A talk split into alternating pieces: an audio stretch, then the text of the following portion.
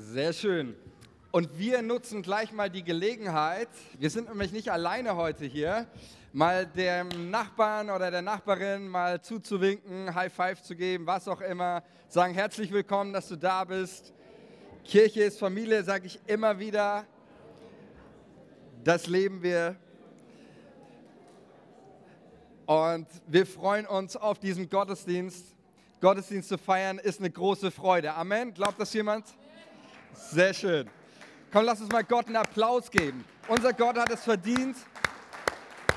Unser Gott ist gut und er hat es verdient, dass wir ihm aus Freude dienen und mit allem, was wir sind, singen, oder? Er hat es verdient, er ist es würdig. Gott hat so viel für uns getan. Ich weiß nicht, wie es dir geht. Ich kann davon singen, von dem, was Gott in meinem Leben getan hat. Und ich wünsche es dir von Herzen, dass du auch heute diesen Moment mit uns erlebst, als einen Moment, in dem Gott dir begegnet in denen du ihn erlebst und hier rausgehst und sagen kannst, Gott hat etwas in meinem Leben getan. Gott hat mir etwas Gutes getan heute. Amen. Dafür habe ich gebetet, das ist mein Wunsch. Mein Name ist Manuel Beetz, ich bin der Pastor dieser Gemeinde, für die, die mich nicht kennen oder zum ersten Mal da sind oder hier neu sind. Und wir starten heute äh, mit unseren, oder besser gesagt, ab morgen, heute starten wir mit der Predigt darüber, aber ab morgen starten wir mit unseren 21 Tagen des Gebets. Okay, nach der Predigt darf das ein bisschen äh, noch gehaltvoller ausfallen. Aber wir starten heute mit unseren 21 Tagen des Gebets. Einige, ich glaube viele, auch wenn du nicht geklatscht hast, aber auch ich einschließlich, ich freue mich auf diese Zeit.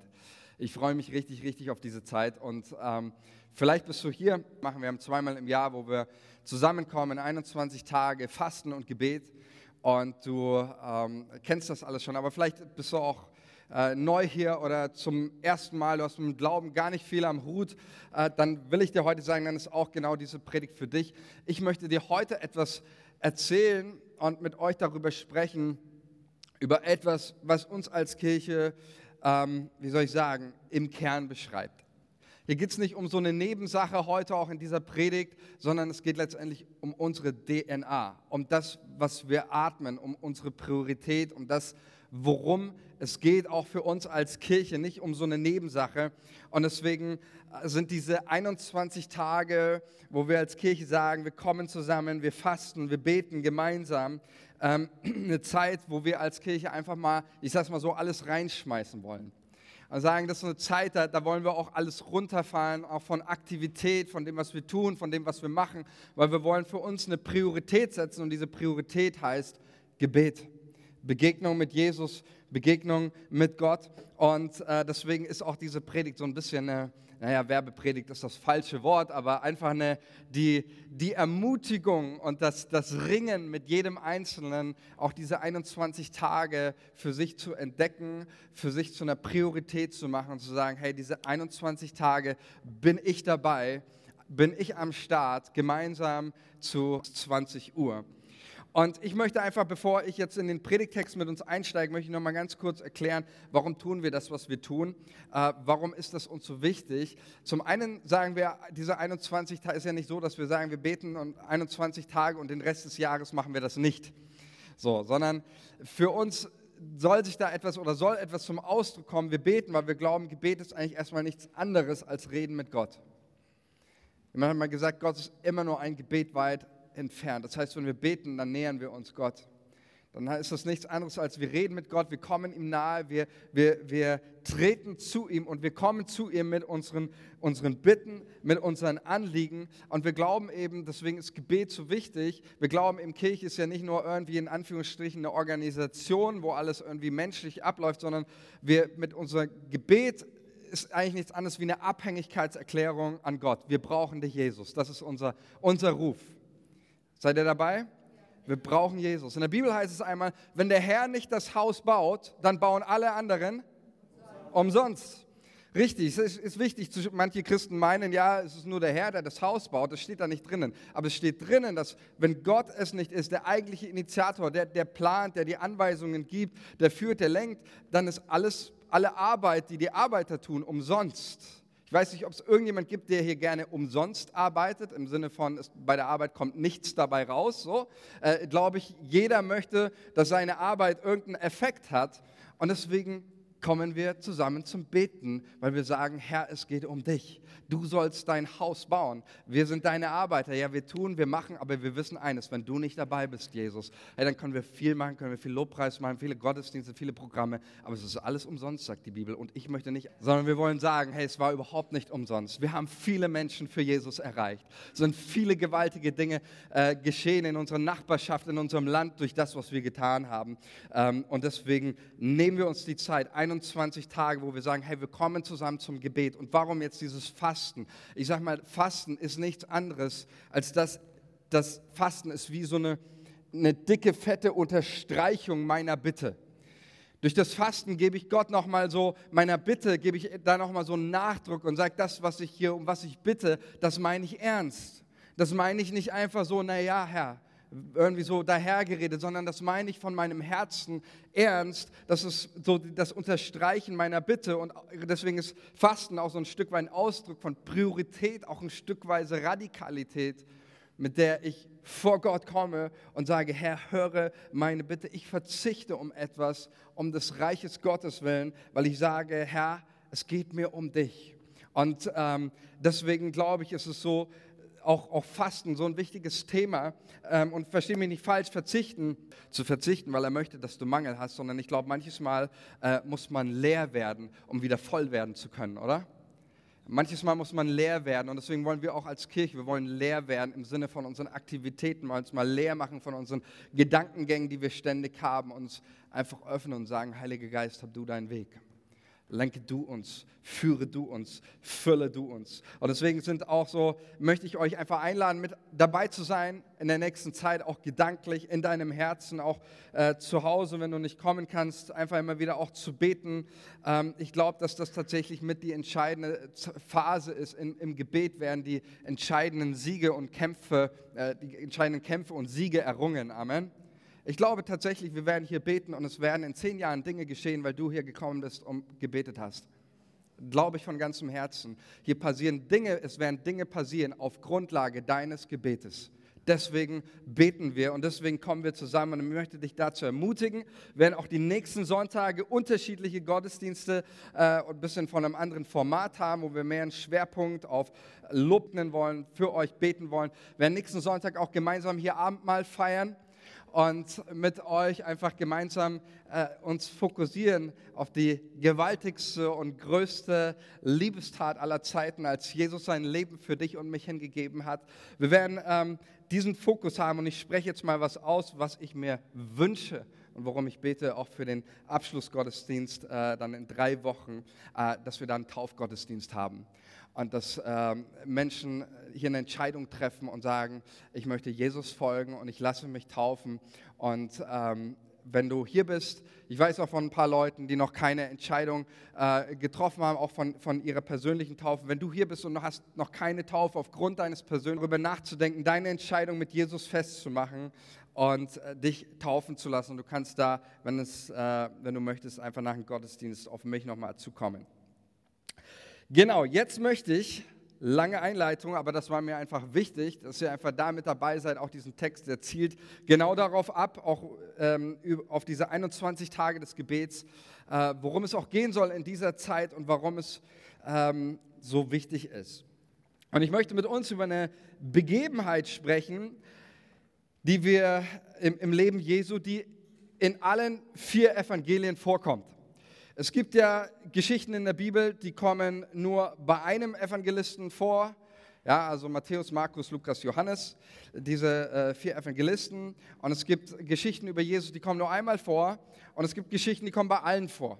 Also das, was ganz besonders wichtig ist, über Jesus zu sagen, das findest du in allen Evangelien. Das heißt nicht, dass die anderen Dinge unwichtig sind, aber es zeigt schon mal eine Priorität. Ja, also Beispiel Kreuzigung, Tod, Auferstehung Jesu. Kommt das in allen Evangelien vor? In allen Evangelien kommt das vor. Ist, ist wichtig. Ähm, genau, dann ähm, Geburtsgeschichte Jesu, ist das wichtig? Kommt in allen Evangelien vor? Äh, sehr gut. Ihr seid nicht durch die, über die Stolperfalle drüber. äh, tatsächlich, Geburtsgeschichte Jesu kommt nicht in allen Evangelien vor, nur im Matthäus und Lukas Evangelium. Markus hat scheinbar gar kein Interesse. Kindheit Jesu ähm, und auch Johannes nicht, sondern das, er drückt das mehr mit philosophischen Worten aus, die Geburt Jesu, das Wort wurde Fleisch und so. Aber ähm, tatsächlich sind es nur Matthäus und Lukas, die uns von der Geburt Jesu äh, sprechen. Ähm, auch die Himmelfahrt Jesu zum Beispiel findet sich nur bei Lukas oder auch Hochzeit zu Kana nur bei Johannes. Aber es gibt ein Ereignis, das findet sich in allen Evangelien richtig, aber darum geht es nicht heute. Ähm, es gibt eine Geschichte, die findet sich bei allen wieder. Hat jemand noch eine andere Idee? Suchen ist es nicht, nee. Die kommt ziemlich am Ende über das, was ich heute rede. Stichwort Jerusalem. Okay, ich verrate euch. Da war noch eine Meldung. Ja, du weißt es, ja, sag, hau rein, hau rein. Was? Die Tempelreinigung. Halleluja. Sehr gut, die, die. Didi ist spitze. Der liest meine Präsentationen schon vorher. Sehr gut. So muss man das machen. Genau. Wir beschäftigen uns heute mit der Tempelreinigung und ich möchte ein bisschen davon, ähm, dass wir mal, weil ich weiß, die Tempelreinigung Jesu, also für die, die, die äh, jetzt die Stelle nicht vor Augen haben oder tatsächlich vielleicht das allererste Mal davon hören, das ist die Stelle, ähm, wo Jesus gewaltvoll wird. Er bastelt sich eine äh, Geisel, so wird das überliefert, und äh, geht dann in den Tempel und fängt da an, die Leute mit der äh, Geißel rauszutreiben und um sich zu schlagen und tritt da die Tische um und äh, schmeißt den Geldwechslern äh, das ganze Geld aus der Kasse. Also das ist so die, äh, die höchste Eskalationsstufe im Leben Jesu. Und ich möchte mal, dass wir uns ein bisschen frei machen. Es gibt so viel so viel, wie sagt man, Stereotype, Klischeehaftes, wenn man über die Tempelreinigung Jesu nachdenkt oder auch was man schon alles gehört hat. Es gibt so viel Mögliches und auch so viel Unmögliches. Also wirklich, das ist also keine Ahnung, ich sage es euch nur. Ähm, das war ungefähr so die, die, die Aussage, naja, die Tempelreinigung Jesu, um was geht es da? Ähm, in der Tempelreinigung Jesu verliert Jesu wirklich so völlig die Kontrolle und das war eigentlich ein total unüberlegter, emotionaler Wutausbruch, für den Jesus sich hätte eigentlich entschuldigen sollen.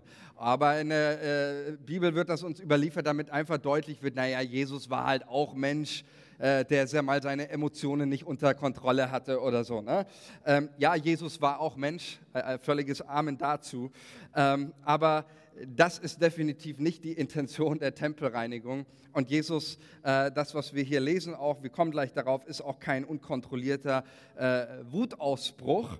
Ähm, und deswegen möchte ich, dass wir uns mal auf diesen Text einlassen. Ich weiß, für den einen oder anderen ist dieser Text vielleicht auch eine Herausforderung gerade in unserem westlichen Gottesbild, das wir haben, ne? holder Knabe im lockigen Haar, so äh, der Jesus, der immer nur äh, lieb einen streichelt und so, und dann jetzt hier so ein Jesus, der mit der Peitsche rumrennt und gewaltvoll wird.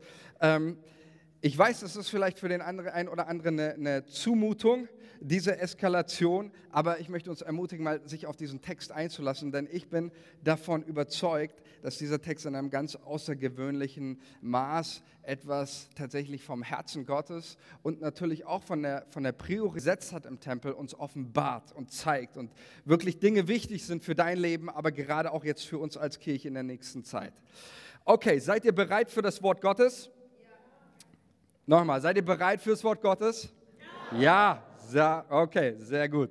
Dann möchte ich mit euch Johannes 2, 13 lesen, wie gesagt. Es gibt ja in allen Evangelien wird uns etwas überliefert. Jeder hat auch seinen eigenen Blickwinkel, benutzt auch unterschiedliche Worte, aber ähm, wir schauen jetzt erst einmal auf die Geschichte der Tempelreinigung, die uns im Johannesevangelium überliefert wird. Und da heißt es folgendermaßen, nur ganz kurz, Johannes ist der Einzige, der diese Stelle direkt am Anfang setzt. Johannes 2 lesen wir jetzt.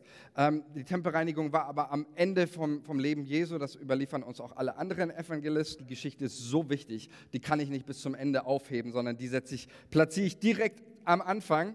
Deswegen lesen wir es hier in Johannes direkt am Anfang seine erste Tat sozusagen nach der Hochzeit zu Kana in Johannes 2, ab Vers 13. Und das Passafest der Juden war nahe und Jesus zog hinauf nach Jerusalem. Und er fand im Tempel die Händler, die Rinder, Schafe und Tauben verkauften und die Wechsler, die da saßen. Und er machte eine Geißel aus Stricken und trieb sie alle zum Tempel hinaus, samt den Schafen und Rindern und schüttete den Wechslern das Geld aus und stieß die Tische um und sprach zu denen, die die Tauben verkauften, tragt das weg und macht nicht meines Vaters Haus zum Kaufhaus. Seine Jünger aber dachten daran, dass geschrieben steht, der Eifer um dein Haus wird mich fressen. Also hier nochmal für alle, die das noch nicht wussten, ja, Jesus wendet hier Gewalt an. Ich weiß, es gibt manche, die, die, die wollen das nicht wahrhaben, aber eine Geißel machst du nicht, äh, um ja, Spaß zu haben, sondern Jesus macht hier eine Geisel, um die Menschen tatsächlich rauszutreiben. Er schmeißt die Tische um und auch die Reaktion der Jünger, sie zitieren ja hier, denken an einen Psalm, äh, Psalm 69 ist das, glaube ich, äh, der Eifer um dein Haus wird mich fressen, ist die Stelle auch, äh, wo, wo David sagt, äh, ich bin meinen Brüdern fremd geworden, meiner eigenen Familie. Die Jünger erkennen ihren Jesuswort, der Eifer um dein Haus wird mich fressen.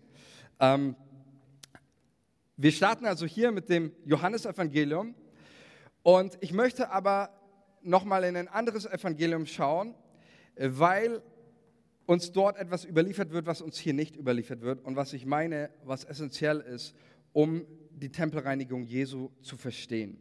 Jeder gibt ja etwas wieder auf seine Art, was ihm wichtig ist. Und alle Evangelisten, übrigens auch Johannes hier, verknüpfen die Tempelreinigung mit dem Einzug Jesu in Jerusalem.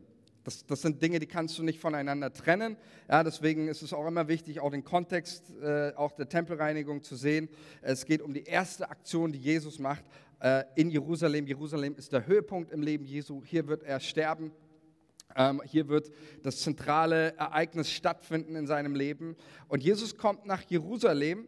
Und wenn wir mal die nächste Folie machen, ähm, dann sehen wir, dass eigentlich alle Evangelisten da so ziemlich platt irgendwie diesen Einzug in Jerusalem, oder ich sage nicht platt, sagen wir mal kurz formulieren. Ja, Johannes sagt, das Passafest der Juden war nah, Jesus zog hinauf nach Jerusalem und zack, er fand im Tempel die Händler und trieb sie raus. Genauso Markus und sie kamen nach Jerusalem und Jesus ging in den Tempel. Zack. Matthäus hat noch äh, die andere, äh, erzählt uns noch von der weiteren Begebenheit, dieses Reiten auf dem Esel und äh, Palmsonntag, daran erinnern wir uns. Aber Lukas ist derjenige, unmittelbar vor der Tempelreinigung erzählt, was uns kein anderer erzählt und erwähnt. Und was wirklich entscheidend ist, auch nochmal für das Verständnis, weil es etwas über die Intention Jesu auch nochmal deutlich macht. Und da möchte ich mit euch Lukas 19 kurz reinschauen in diese Stelle. So ist es in der Luther-Bibel äh, gegliedert. Und es fängt an, sondern es passiert hier etwas mit Jesus. Lukas 19, Vers 41. Und als er nahe hinzukam und die Stadt sah, da weinte er über sie und sprach, wenn doch auch du erkenntest an diesem Tag, was zum Frieden dient aber nun ist es vor deinen Augen verborgen. Denn es wird eine Zeit über dich kommen. Da werden deine Feinde um dich einen Wall aufwerfen, dich belagern, von allen Seiten bedrängen und werden dich dem Erdboden gleich machen, samt deinen Kindern in dir und keinen Stein auf dem anderen lassen in dir, weil du die Zeit nicht erkannt hast, in der du besucht worden bist. Und er ging in den Tempel und fing an, die Händler hinauszutreiben. Also während die anderen einfach sagen, Jesus ging nach Jerusalem und ging in den Tempel, möchte Lukas uns noch eines mitgeben. Jesus ging nicht einfach nach Jerusalem. Es beginnt mit seinen Tränen und seinem Weinen über diese Stadt. Es gibt im Griechischen zwei Begriffe für das Wort weinen. Im Neuen Testament äh, gibt es tatsächlich, doch, sind zwei, zwei Stellen, in denen uns erwähnt wird, dass Jesus weint. Zwei Stellen. Eine finden wir wo? Bei Lazarus, richtig. Das, ist, das steht äh, im, im, Griechischen das Grundwort, das tatsächlich wortwörtlich auch übersetzt wird, auch in den meisten Übersetzungen mit, es kamen ihm die Tränen. Das ist so ein bisschen das, ja, einfach, die, es, es kam in Jesus die Tränen, das Wort um seinen Freund trauert, wo er mit, von dieser Trauer mitgerissen wird, der, der Menschen, wo sein Mitgefühl zum Ausdruck kommt. Hier steht das Wort Kleio. Kleio ist nicht dieses einfach nur Tränen, sondern Kleio ist das, wenn ein Hebräer herzzerreißend schreit und weint und äh, die, die völlige, das völlige Betroffensein und Zerrissensein. Und dieses Wort wird hier verwendet und es beginnt also hiermit, das weint. Es beginnt mit seinen Tränen und seine Tränen sprechen eine Sprache. Wir meinen manches Mal auch gerade in unserer Kultur, ähm, Weinen ist ein Ausdruck von Schwäche, oder? Kennt das jemand? Schon mal gehört? In unserer Kultur weinen oder überhaupt Schwachheit zu zeigen, ist ein Ausdruck von Schwäche. Der Satz stimmt und er stimmt auch nicht. Er stimmt insofern, weil, äh, oder er stimmt insofern nicht, weil ich glaube, dass wenn jemand ähm, Schwäche zeigt, ist es immer ein Ausdruck auch von Stärke. Dann ist es immer auch ein Ausdruck, jemand, der jemand kann über seine Schwächen sprechen, zu seinen Schwächen stehen, ist für mich ein Ausdruck von, von Stärke. Auf der anderen Seite stimmt das, äh, also stimmt in dem Sinne, und, das, und so müssen wir das auch verstehen, ähm, dass die Tränen Jesu, ich sage mal, ein Ausdruck auch sind, ein Stück weit, über seine Schwäche, weil ich will es mal so sagen, Jesus hatte eine große Schwäche und diese Schwäche war der Mensch.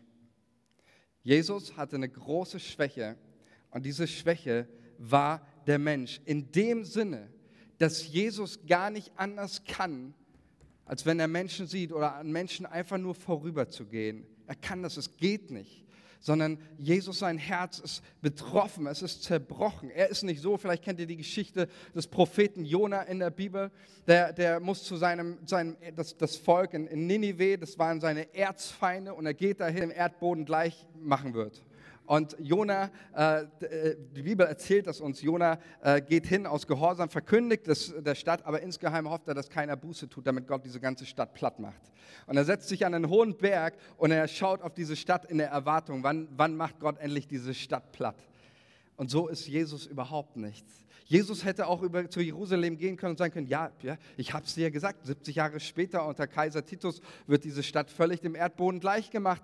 Äh, ich habe es dir ja gesagt, aber du, ja, bist du selber schuld? Nein, überhaupt nicht, sondern Jesus weint über die Menschen, er ist zu tief betrübt, es macht mit ihm was, er kann nicht anders. Das ist seine DNA, das ist sein Wesen. Jesaja 49, Vers 15, da steht etwas, ähm, den nächsten Vers, Jesaja 59, 49, äh, Vers 15, vielleicht können wir die nächste Folie mal machen. Noch eine.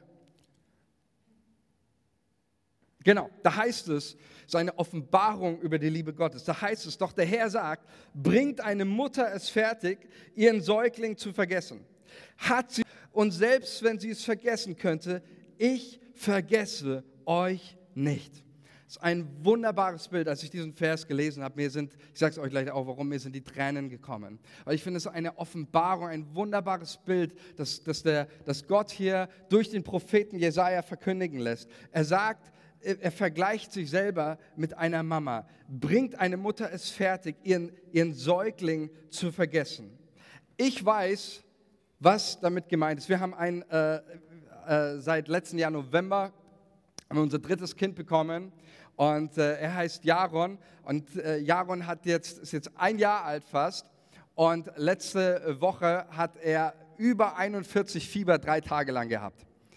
Und ich weiß nicht, ob du das von deiner Mama kennst noch oder äh, selber äh, Mama bist. Auf jeden Fall, es ist äh, wirklich meine, meine Frau zu sehen, wie sie ihr, unser, unser Kind, wie sie sich um, sie, um das Kind sorgt, äh, um, um es kümmert, voller Sorge an das Herz, an die Brust nimmt, dieses Kind liebt und äh, einfach für dieses Kind da ist, ist wirklich eine Offenbarung der Liebe Gottes.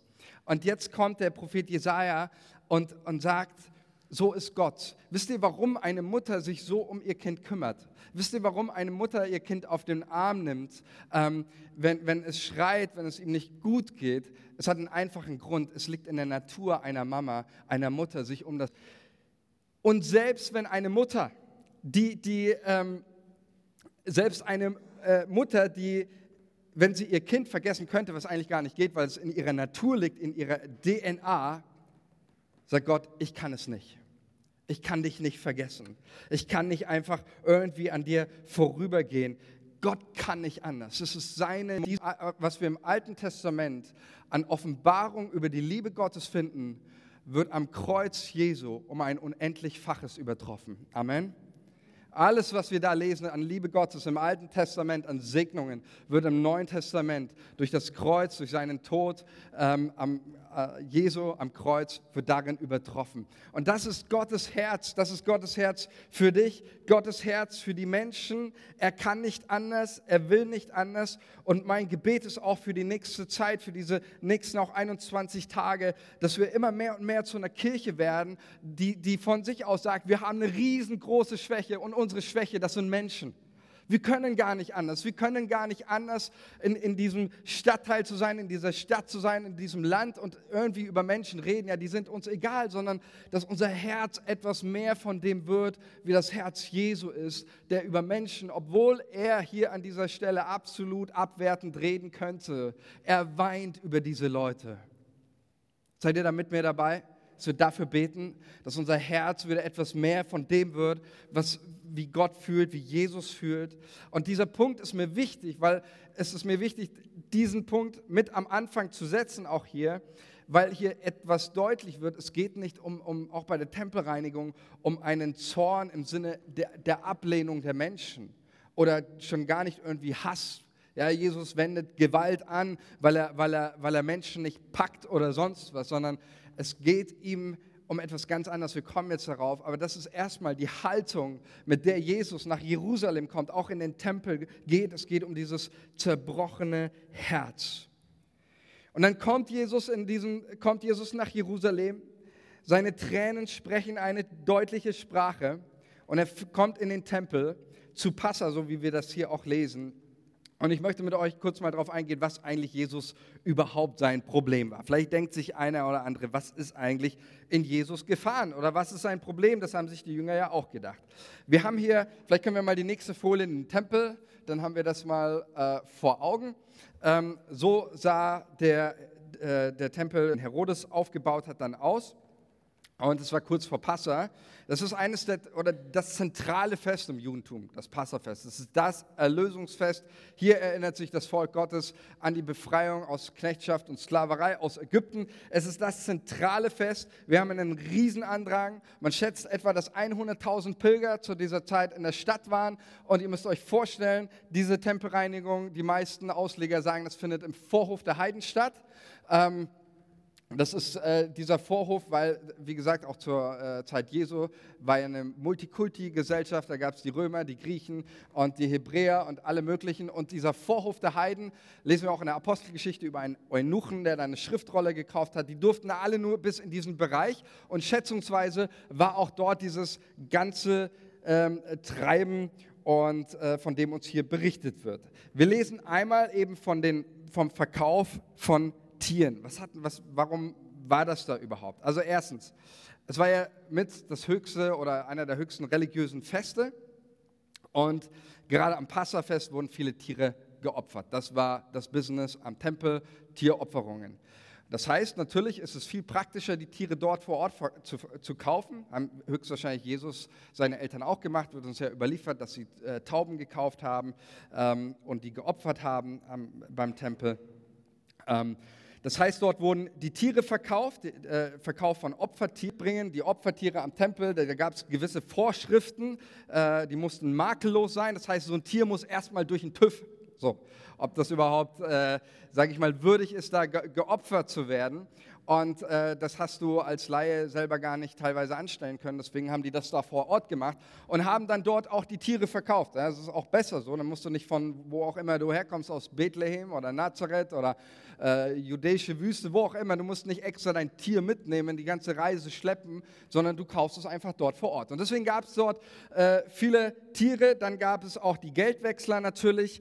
Ähm, die waren notwendig, weil kein heidnisches Geld in den Tempel kommen durfte. Auf den Münzen gab es immer dieses, kennen wir die Stelle auch mit Jesus, da war das Bild des römischen Kaisers drauf.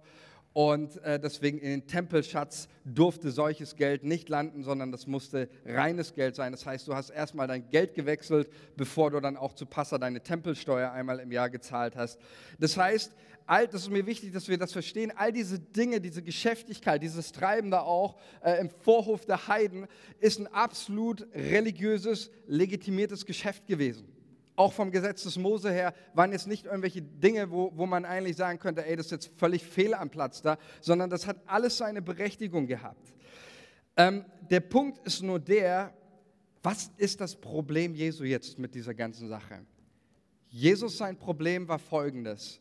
Sein Problem war, dass die eigentliche Intention des Tempels, der eigentliche Zweck, der eigentliche Grund, dass das nicht mehr umgesetzt und gelebt worden ist. Was ist der Grund, was ist der Zweck von diesem Tempel gewesen? Weiß das jemand? Ja. Bethaus für die Völker, richtig. Ich bringe es nochmal mit 2. Mose 25,8 auf den Punkt. Da heißt es, sie, also die Israeliten, sollen mir ein Heiligtum bauen, weil ich unter ihnen wohnen will. Das war Gottes Intention mit dem Tempel. Es hieß nicht, baut mir ein Heiligtum und äh, Arbeitsbeschaffungsmaßnahmen oder damit wir es zu tun haben, sondern der Tempel ist Ausdruck von Gottes Willen. Ich will nah bei euch sein. Ich will bei euch sein. Ich will nicht ein Gott sein, der irgendwo weit irgendwie ist wie die anderen Götter, irgendwo weit hinter den Sternen, nicht erfahrbar, sondern ich will ein Gott sein, der in eurer Mitte ist, der erfahrbar, der erlebbar ist, dem du begegnest, wie wir es gehört haben, im Gebet und in den ganzen Dingen, die, die, äh, die Mose auch vorgeschrieben hat. Das heißt, heißt, ähm, Jesus kommt in diesen Tempel, den er das Haus seines Vaters bezeichnet, und er findet alles Mögliche an Kauf, an, an äh, Verkauf, alles Mögliche findet er. Er findet nur keine Gottesbegegnung. Und das ist der Punkt. Jesus setzt sich hin und er macht eine Geißel. Jesus, das wird schon mal sehr deutlich hier, dass es nicht irgendwie einfach nur ein unkontrollierter, impulsiver Wutausbruch war. Eine Geißel zu machen, dazu musst du Zeit investieren. Musst du erstmal die Stricke zusammensuchen, erstmal den Stock finden und dann rumbinden, den einen, dann den nächsten. Also das musst du sehr überlegt machen. Ja? Und Jesus macht das hier überlegt. Er macht eine Geißel und dann fängt er an, hier heißt es, die Tische umzutreten und umzuschmeißen, die Leute rauszutreiben. Was Jesus tut, ist, er befreit den Tempel von all den den Dingen, die ablenken, den Blick von Gott weglenken. Er unterbricht das Geschehen. Im Markus-Evangelium wird uns eines erwähnt, das steht in allen anderen nicht drin, ähm, was Jesus tut. Da heißt es im Markus-Evangelium in der Tempelreinigung, er ließ nicht zu, dass jemand etwas durch den Tempel trüge. Jesus unterbricht das Geschehen und macht deutlich, Leute, der Tempel ist nicht dazu da, euren Verkauf oder Verkauf zu machen, sondern der Tempel ist dazu da. Und deswegen machen wir das auch mit diesen 21 Tagen des Gebets, des Fastens. Wir wollen so eine Unterbrechung machen.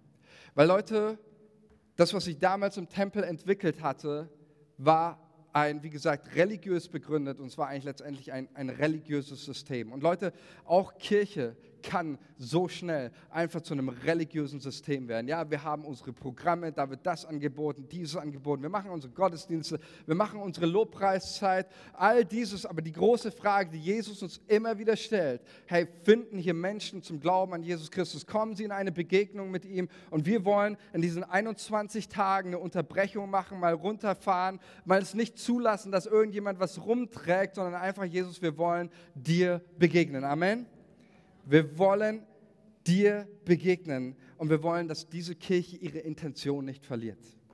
Wir möchten, dass der Grund dieser Kirche, warum es diese Kirche gibt, auch der wirkliche Grund bleibt. Und das ist, dass Menschen Jesus finden, ihn erleben und Erlösung und Rettung finden. Und deswegen kommen wir zusammen. Deswegen glaube ich, es ist so wichtig, immer wieder als Kirche auch mal so eine Unterbrechung zu machen. Immer wieder sich auch mal zu fragen, hey, was, was, was sind eigentlich Dinge, die alle religiös richtig sind?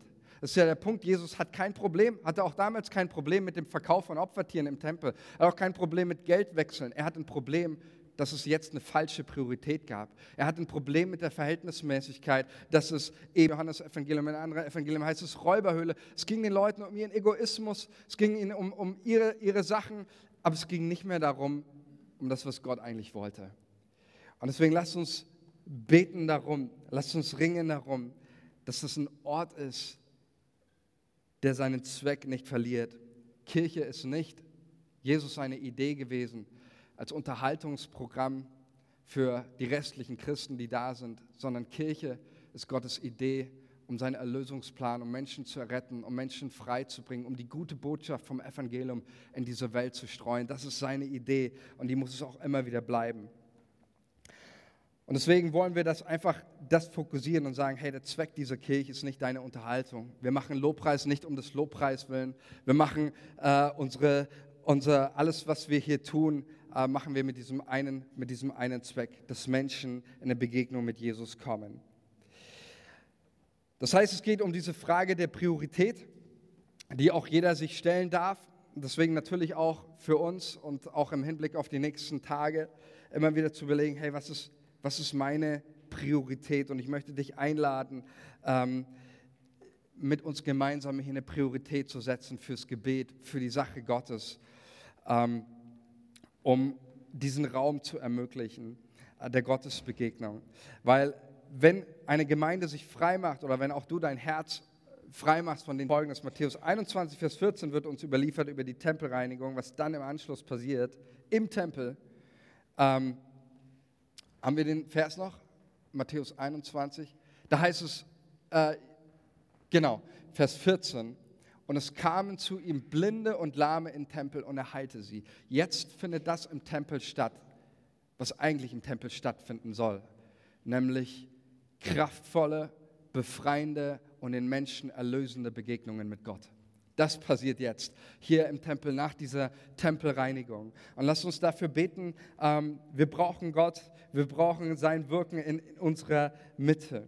Und das letzte, der letzte Punkt ist, ähm, den ich uns mitgeben möchte. Und dann möchte ich einfach, dass wir dann nochmal eine Reaktionszeit haben, wo jeder für sich auch nochmal überlegt und sagt, hey, ich möchte für mich auch in den nächsten 21 Tagen eine Priorität setzen, Gott zu suchen, auch im Gebet für diese Kirche, für die Menschen, für das, was wir sonst immer wieder tun. Ähm, für das, ja genau, einfach da mit dabei zu sein. Ähm, ich möchte in den letzten Punkt möchte ich mit euch anschauen, denn das, diese Aktion der Tempelreinigung schafft Jesus auch oder korrigiert Jesus nicht nur das, das, äh, die, äh, das ja, wie sagt man, die, das Tempelsystem, sondern er schafft auch das als solches komplett ab. Denn als die Schriftgelehrten zu Jesus kommen und zu ihm sagen, Moment mal, wer bist du eigentlich, dass du das tun darfst? Ähm, da sagt Jesus zu ihnen, oder sie fragen ja, was für ein Zeichen gibst du uns? Und Jesus sagt, brecht diesen Tempel ab und in drei Tagen will ich ihn wieder aufrichten. Und die ähm, Schriftgelehrten verstehen, das, wie sollen sie das auch verstehen, was Jesus hier sagt? Aber das Neue Testament sagt uns ganz klar, Jesus redete nicht von dem Tempel, diesen Tempel, den wir gesehen haben, sondern er redet von dem wirklichen Tempel, und das ist Jesus selbst. Und mit dieser Aktion macht Jesus deutlich und auch mit seinem Sterben am Kreuz und mit dem Zerreißen des Vorhangs, dass Gottes Begegnung findet nicht in irgendwelchen Gebäuden oder Tempeln statt, sondern Gottes Begegnung findet in Jesus Christus statt. Dort ist der Ort, wo du Jesus, wo du Gott erleben kannst. Und deswegen, wenn du Jesus nicht kennst und noch keine Begegnung hattest mit diesem Gott, der Mitleid mit dir hat, der über dich weint, der für dich gekommen ist, der für dich am Kreuz gestorben ist, damit du Erlösung und ewiges Leben hast. Heute ist die große Einladung, zu diesem Jesus zu kommen, diesem Gott zu begegnen und ihn zu bitten, in dein Herz zu kommen und dadurch ewiges Leben zu empfangen. Und wenn du das möchtest, ich lade dich ein, einfach gerne auch nach dem Gottesdienst auf mich oder eine Person deines Vertrauens zuzukommen und heute eine Entscheidung für Jesus zu treffen. Und für uns anderen alle möchte ich einfach diese Einladung auch nochmal in dem Sinne aussprechen, ähm, dass wir einfach diese nächsten 21 Tage nutzen, gemeinsam diesen Raum der Nähe Gottes im Gebet und im Fasten betreten. Einfach so eine Zeit der Reinigung äh, und weil Fasten nicht nur den Körper reinigt, sondern auch dein Herz freimachen von Dingen, die dich abhalten, ähm, von falschen Prioritäten. Und dass du für dich neu eine Priorität setzt, auch in deinem Leben. Gott, ich will dir nah sein. Diese Intention, die du, du uns gezeigt hast, ich will bei ihnen wohnen, das findet ja aus Jesus besucht und in ihm äh, wir Gott nah sein können. Und wir wollen einfach, ich werde ein Lied einspielen jetzt. Und du kannst während dem Lied, möchte ich dich ermutigen, heute auch was festzumachen, ähm, zu sagen, okay, das ist meine Priorität. Hier möchte ich auch in den nächsten 21 Tagen wirklich äh, offen sein. Ich glaube auch, dass der Geist Gottes hier Menschen jetzt auch berührt in ihrem Herzen, wo Dinge dir neu bewusst werden, wo du vielleicht auch Dinge dich frei machen musst, reinigen musst, dein Herz frei machst von Dingen, die dich kaputt machen, die dich abhalten an Abhängigkeiten oder sonst was. Und Gott dir eine neue Freiheit schenken möchte, wieder ihm nah zu sein, seine Nähe zu empfangen, seine Nähe zu spüren. Und ich lade dich ein, jetzt neu die Nummer eins meines und deines Lebens. Jesus, die Priorität meines Lebens. Und das für dich zu reflektieren und Gott eine Antwort zu geben darauf. Amen. Amen.